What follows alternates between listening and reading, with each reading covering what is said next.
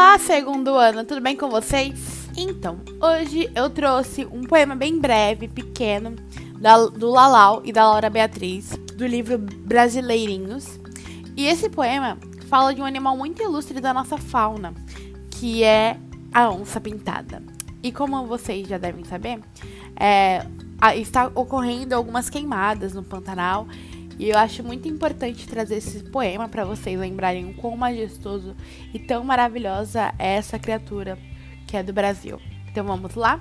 Quem pintou a onça pintada? Pintou primeiro a pintinha preta ou a pintinha dourada? Quando a onça pintada fica irritada, a bicharada dá no pé. E ela só não vira uma onça porque onça ela já é.